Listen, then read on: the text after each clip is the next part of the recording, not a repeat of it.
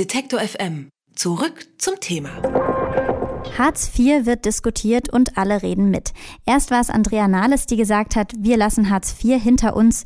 Der Grünen-Vorsitzende Robert Habeck fordert, die Sanktionen abzuschaffen. Rufe nach Grundeinkommen werden lauter. Und auch in der CDU sind längst nicht alle Hartz IV-Fans. Kai Whittaker, der CDU-Arbeitsmarktfachmann, wie ihn die FAZ nennt, spricht von einer Grundsanierung des Systems. Was er damit meint, das erklärt er uns selbst. Guten Tag, Herr Whittaker. Schönen guten Tag. Sie sprechen davon, das System grundsanieren zu wollen. Was passt Ihnen denn nicht an dem derzeitigen System? Ich finde, wir äh, reden immer nur über das System und nicht über die Menschen und äh, wie wir vor allem die Menschen wieder äh, aus diesem System herausholen in Arbeit. Ich finde, das muss viel mehr im Mittelpunkt stehen und das bedeutet ganz konkret, dass wir die Regeln vereinfachen müssen, dass wir ähm, für die Jobcenter auch mehr Freiheit brauchen, was sie ähm, an Hilfen anbieten können. Und wir brauchen auch mehr Leute in den Jobcentern, die sich um die Menschen kümmern können. Denn zurzeit kümmern sie sich mehr um Formulare als um Arbeitslose. Und wie könnte man das umsetzen? Vor allem mehr Geld oder was wäre da der Schlüssel? Äh, nein, mehr Geld ist nicht das Thema, sondern äh, wir brauchen eine einfachere Verwaltungspraxis. Wenn Sie mal überlegen, dass jeder zweite Mitarbeiter in den Jobcentern damit beschäftigt ist, auszurechnen, was ein äh, Hartz-IV-Empfänger am Monatsende bekommt, äh, ist das einfach äh, zu viel. Wir brauchen weniger Leute, die sich mit äh, dem Anwenden der Regeln auseinandersetzen, als viel mehr Leute, die sich mit den Menschen auseinandersetzen. Äh, da müssen wir vereinfachen. Ich glaube, wir geben auch zu viel den Jobcentern vor, was sie genau zu tun haben. Ich glaube, das können die Jobcenter äh, viel, viel besser entscheiden, was funktioniert und was nicht. Und wir müssen auch klarere Regeln, einfache Regeln haben. Wir haben immer noch viel zu viele Klagen vor Gericht äh, über äh, Hartz-IV-Bescheide, weil sie einfach nicht verständlich sind. Und haben Sie für diese Forderungen Zuspruch in Ihrer eigenen Partei oder eher bei der SPD? Nee, in unserer Fraktion gibt es da äh, schon ein großes Verständnis für. Nur die SPD äh, möchte halt am liebsten Hartz IV komplett äh, hin, ähm, abschaffen, vergessen machen, weil sie glaubt, äh, deshalb Wahlniederlagen erlitten zu haben. Ähm, ich glaube, dass das nicht der Fall ist. Äh, aber sie redet halt nur äh, am Thema vorbei und beschäftigt sich nicht mit dem Thema selber. Sie würden also sagen, nicht hinter sich lassen und abschaffen, sondern grundsanieren, aber in dem System gewissermaßen schon bleiben. Ja, weil die, äh, die SPD versucht ja einen Etikettenschwindel in Wahrheit. Sie nennt, äh, es braucht eine neue Grundsicherung. Das Hartz IV heißt Grundsicherung für Arbeitssuchende, so heißt das Gesetz offiziell. Ähm, insofern versucht sie den Wählern da ein bisschen Sand ins Auge zu streuen. Wir müssen das System verbessern, damit wir uns mehr um die Menschen kümmern können und nicht darüber nachdenken, wie wir das Leben im System mit Hartz IV besser gestalten können. Das ist nicht mein Ziel. In der Debatte kommt jetzt immer wieder der Begriff Grundeinkommen auf. Was halten Sie von diesem Konzept? Also ich empfinde das als ein ganz furchtbares Menschenbild, was da SPD und Grüne zeichnen, ähm, weil es ja de facto nichts anderes ist, als Menschen monatlich Geld zu geben und zu sagen, mach damit, was du magst, aber ähm, belästige uns quasi nicht, ähm, mit deinem Wunsch arbeiten zu gehen. Das finde ich ganz falsch. Im Gegenteil, wir müssen auch die Menschen befähigen, am, in der Arbeitswelt äh, wieder mitmachen zu können, sich verwirklichen zu können und Teil dieser Gesellschaft sein zu können. Und ich glaube nicht, dass man das mit einer Stillhalteprämie, nämlich mit, dieser, mit diesem bedingungslosen Grundeinkommen machen kann. Im Übrigen, am Ende muss das auch alles bezahlt werden. Wissen Sie, äh, wie, wie erkläre ich das bitte schön einer Krankenpflegerin, die ihre Nachtschicht macht und brav Steuern zahlt und vielleicht mit 1300 Euro netto dasteht am Monatsende? Äh, eine alleinerziehende Frau mit einem Kind, die Hartz IV bekommt, bekommt auch Nettoleistungen von fast 1300 Euro. Und da muss es auch ein gewisses Gerechtigkeitsempfinden geben. Und das ist heute schon sehr schwer herzustellen. Mit einem bedingungslosen Grundeinkommen wird das, glaube ich, unmöglich.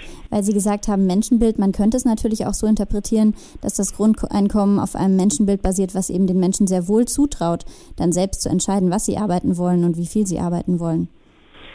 Naja, da würde ich nochmal äh, schauen, äh, genau hinschauen, weil wir natürlich auch viele Menschen haben, äh, die arbeitslos sind, die gar nicht über eine Berufsqualifikation verfügen oder auch gar nicht genug Deutsch sprechen können. Jeder Zweite zum Beispiel kann kein Deutsch und jeder Zweite hat keine Berufsausbildung. Wie sollen denn die überhaupt sich verwirklichen können, wenn sie noch nicht einmal die grundlegenden Fähigkeiten haben? Ich glaube, die brauchen vielmehr unsere Unterstützung in diesen Grundlagen und erst dann kann man, glaube ich, darüber nachdenken, was will ich eigentlich wirklich machen in meinem Leben.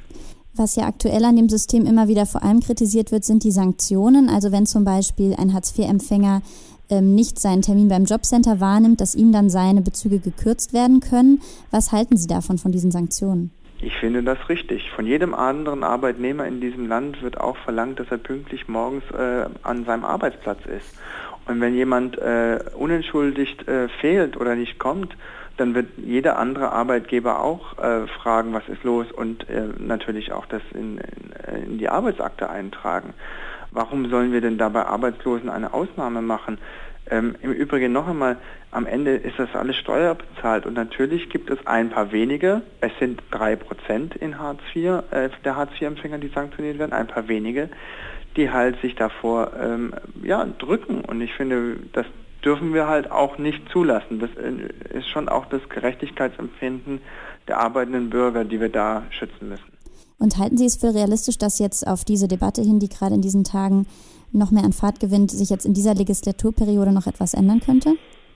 Also wir stehen gerne bereit äh, dafür, äh, das Hartz-IV-System so zu verändern, dass es äh, einfacher, verständlicher und äh, besser wird, Menschen in Arbeit zu bringen. Aber wir stehen sicherlich nicht dafür, äh, Hartz IV abzuschaffen. Wenn das die Pläne von SPD und Grünen sind, dann muss ich leider sagen, ohne uns. In der Debatte um Hartz IV gibt es verschiedene Ansätze, Konzepte und Meinungen. Ich habe darüber mit Kai Whittaker gesprochen. Er ist Arbeitsmarktexperte der CDU. Vielen Dank. Herzlich gerne. Guten Tag, Herr Butterwegge. Ja, guten Tag. Was halten Sie von dieser Kehrtwende, die die SPD da ankündigt? Na, erstmal finde ich ganz äh, sinnvoll, dass Bewegung in die Diskussion um Hartz IV kommt. Es ist jetzt nach der bayerischen und nach der hessischen Landtagswahl ganz offensichtlich in der SPD-Spitze die Erkenntnis gereift, dass man unbedingt an Hartz IV zumindest was ändern muss. Äh, auch wenn dieses hinter sich lassen, was Andrea Nahles da verspricht, ähm, noch sehr vage daherkommt und ich eigentlich erst von einem Hinter sich lassen sprechen würde, wenn man auch tatsächlich eine neue Grundsicherung oder ein neues System einführt, das tatsächlich nicht mehr Hartz IV bedeutet. Aber dies ist ja auch keine Selbstkritik, sondern Selbstkritik sieht anders aus, äh, wenn ich die Begründung höre. Die Begründung ist dann häufig sowohl bei Andrea Nahles als auch äh, bei anderen Politikern, auch der Grünen, beispielsweise von Robert Habeck, dass dieses äh, System von Hartz IV nicht mehr zeitgemäß sei, dass man heute andere Rahmenbedingungen habe, nicht mehr die Massenarbeitslosigkeit der damaligen Zeit und auch durch den Fachkräftemangel eine andere arbeitsmarktpolitische Situation. Ähm, das äh, mag alles sein, aber ich finde, äh, nötig wäre auch ein Bekenntnis, äh, dass es ein Fehler war, Hartz IV damals einzuführen, weil damals war natürlich dieses sehr repressive, rigide ähm, Arbeitsmarkt- und Sozialregime äh, auch schon etwas, was die Menschen drangsaliert hat, was Belegschaften, Gewerkschaften, Betriebsräte unter Druck setzen sollte, schlechtere Arbeitsbedingungen und niedrigere Löhne zu akzeptieren. Sie sagen, Hartz IV hat die Gesellschaft, Zitat, eiskalt gemacht. Wie meinen Sie das? Naja, diese soziale Eiseskälte, die kann man beispielsweise daran sehen, dass jetzt nicht mehr nur jeder Arbeitsplatz und jede Stelle als Job bezeichnet wird, sondern dass auch diejenigen, die sich darum bemühen, dann äh, als Harzer bezeichnet werden, verlacht, verhöhnt werden, äh, dass man, äh, wenn man im Hartz-IV-Bezug ist, als Drückeberger, als Faulenzer, als Sozialschmarotzer, ähm, ja, im Grunde diffamiert wird und äh, auch natürlich Demütigung und Erniedrigung nicht nur in den Jobcentern erfährt, wo es dann auch häufig mal Schikanen gibt, unter denen die Betroffenen leiden, sondern ähm, diese Erniedrigung, die findet eben, finde ich, auch in der Gesellschaft, im öffentlichen Diskurs, in den Medien statt, äh, nicht nur in Privatsendern, wo dann die Betroffenen äh, in nachmittäglichen Sendungen vorgeführt werden als Faulenzer, die auf dem Sofa liegen, Bier trinken äh, und den Trainingsanzug anhaben, sondern die Gesellschaft insgesamt,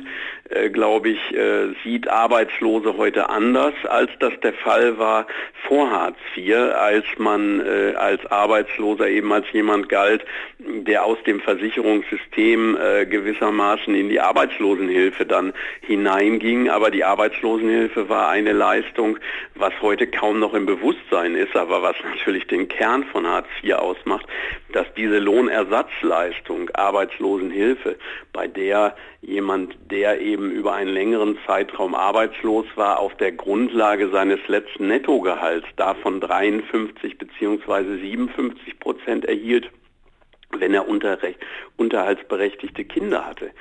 Dieses System, das natürlich noch eine Lohnersatzleistung und den Lebensstandard sichern sollte, äh, das ist aufgehoben worden durch Hartz IV und ersetzt worden äh, durch äh, eine reine Fürsorgeleistung.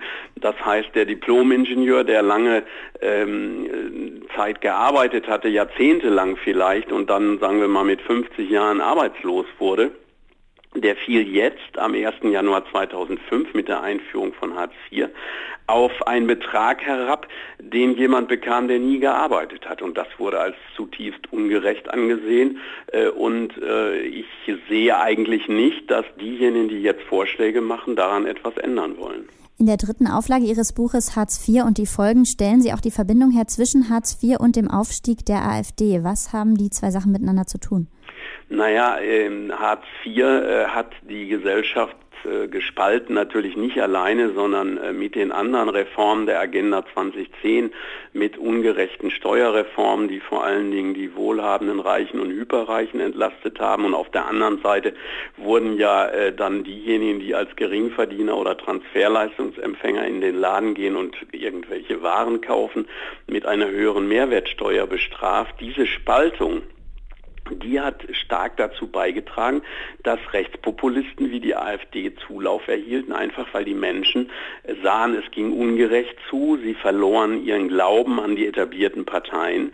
Wenn man sich die Wahlbeteiligung von Armen anguckt in abgehängten Quartieren unserer Großstädte, dann sieht man, da ist die Wahlbeteiligung äh, häufig um 50 Prozentpunkte niedriger als in den Villenvierteln. Und das heißt, die Armen sind gedemütigt, sie sind erniedrigt worden, diese soziale Eiseskälte hat dazu geführt, dass die Mittelschicht ähm, oder in der Mittelschicht Menschen auch Angst vor dem sozialen Abstieg bekamen, eben fürchten mussten, dann nicht mehr die Arbeitslosenhilfe wie bisher zu bekommen als Auffangnetz, sondern gleich in Hartz IV zu stürzen. Und diese Damoklesschwert Hartz IV, das hat natürlich die Menschen unter enormen Druck gesetzt. Und wenn Druck in einer Gesellschaft steigt, wenn Angst in der Mittelschicht sich ausbreitet vor dem sozialen Abstieg, dann ist in Deutschland immer ähm, der, die Tendenz stark gewesen, dass man sich politisch nach rechts wendet. Das war beim Kleinbürgertum in der Weltwirtschaftskrise Ende der 20er, Anfang der 30er Jahre beim Aufstieg der NSDAP so. Das war auch so, als die NPD in den 60er Jahren in sieben Landtage einzog nach einer Rezession, nach einer Wirtschaftskrise 1966, 67 in der alten Bundesrepublik. Und natürlich ist die Finanzkrise und aber auch alles, was sich um Hartz IV und die Agenda 2010 herum an politischen Veränderungen abspielte, der Nährboden für die AfD gewesen. Und die Wahlerfolge der AfD sind insofern auch ein Resultat von Hartz IV. Ich bin so weit gegangen zu sagen, dass die Agenda 2010 der Geburtshelfer der AfD war. Sie haben gesagt, es ist viel Druck in der Gesellschaft. Wie könnte man diesen Druck rausnehmen? Möglicherweise durch ein Grundeinkommen? Ja, ich bin, äh, das äh, lässt sich auch in meinem neuen Buch äh, Grundeinkommen kontrovers äh, nachlesen, ähm, ein Kritiker des Grundeinkommens. Also ich bin zwar auf der einen Seite ein scharfer Kritiker auch von Hartz IV, aber daraus darf man nicht den Schluss ziehen, äh, dass das Grundeinkommen gewissermaßen jetzt die Wunderwaffe im Kampf gegen die Armut sei, sondern ich bin der Auffassung, dass ein Grundeinkommen, das ja in gleicher Höhe an alle in der Gesellschaft gezahlt wird, dass das der falsche Weg ist.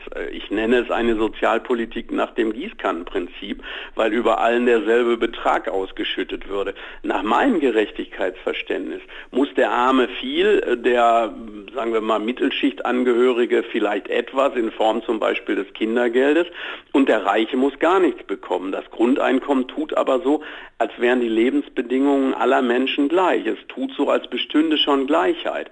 Man muss aber sehen, dass im Kapitalismus der Kommunismus nicht einzuführen ist, sondern Gleiches muss gleich und Ungleiches muss ungleich behandelt werden. Und deshalb ist ein Grundeinkommen der falsche Weg. Was wir brauchen, ist eine soziale Grundsicherung, die den Namen im Unterschied zu Hartz IV wirklich verdient, die armutsfest ist, die bedarfsgerecht ist und die repressionsfrei ist, das heißt keine Sanktionen kennt.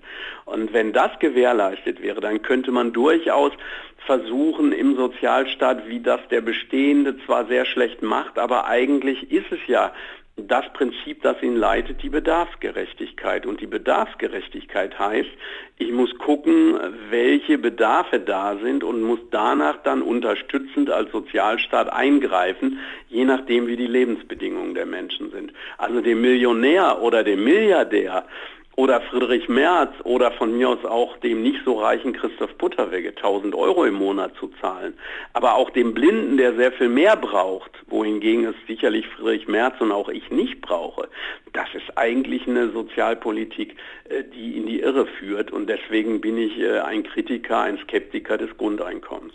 Sie haben gesagt, Sanktionen im Hartz-IV-System kritisieren Sie. Es gibt aber Politiker, zum Beispiel Kai Whittaker von der CDU, hat heute bei uns im Gespräch gesagt, er findet Sanktionen Sanktionen absolut notwendig als Anreiz. Was sehen Sie da möglich als Alternative? Naja, ich sehe eher ähm, die Notwendigkeit von Anreizen, also über Sanktionen Druck auszuüben auf die Betroffenen, bedeutet doch so eine Art Rohrstockpädagogik äh, des äh, 19. oder 18. Jahrhunderts zu betreiben.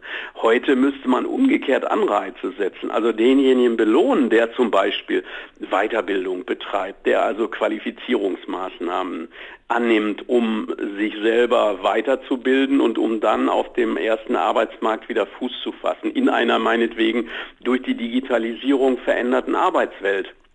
Und das wäre der sinnvolle Weg.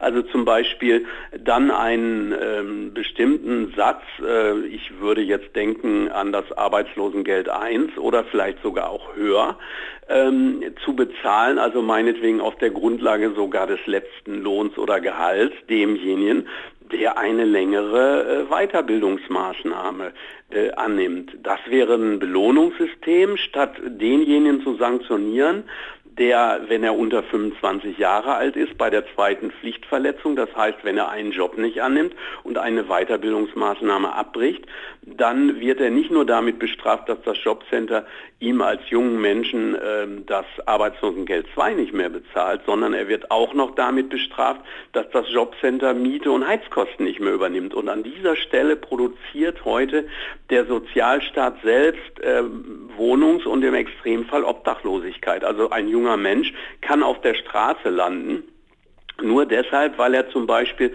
das fünfte Bewerbungstraining, das er machen soll, ablehnt und nur deshalb, weil er eine Stelle, für die er absolut nicht geeignet ist, nicht antritt. Und das finde ich äh, dem Sozialstaat äh, völlig unangemessen und ich finde auch, dass das dem Artikel 1 unseres Grundgesetzes widerspricht. Die Würde des Menschen ist unantastbar, wenn man ihm äh, seine Existenzgrundlage raubt, wenn man ihm nur aufgrund solcher Verfehlungen, egal äh, ob das jetzt äh, wirklich solche Verfehlungen überhaupt sind oder ob der Betreffende vielleicht die Post nur nicht geöffnet hat oder aus anderen Gründen sich verweigert hat. Wenn man aus diesen Gründen ihm die Existenzgrundlage raubt und sogar noch die Wohnung, äh, dann finde ich, äh, hat das mit einem Sozialstaat überhaupt nichts mehr zu tun. Sagt Christoph Butterwegge. Gerade ist sein Buch Hartz IV und die Folgen in einer neuen Auflage erschienen. Vielen Dank für das Gespräch. Bitteschön. Wer unser Angebot voranbringen möchte, hilft uns schon mit dem guten alten Weitersagen. Egal ob im Freundeskreis oder im sozialen Netzwerk Ihrer Wahl. Empfehlen Sie uns gern weiter.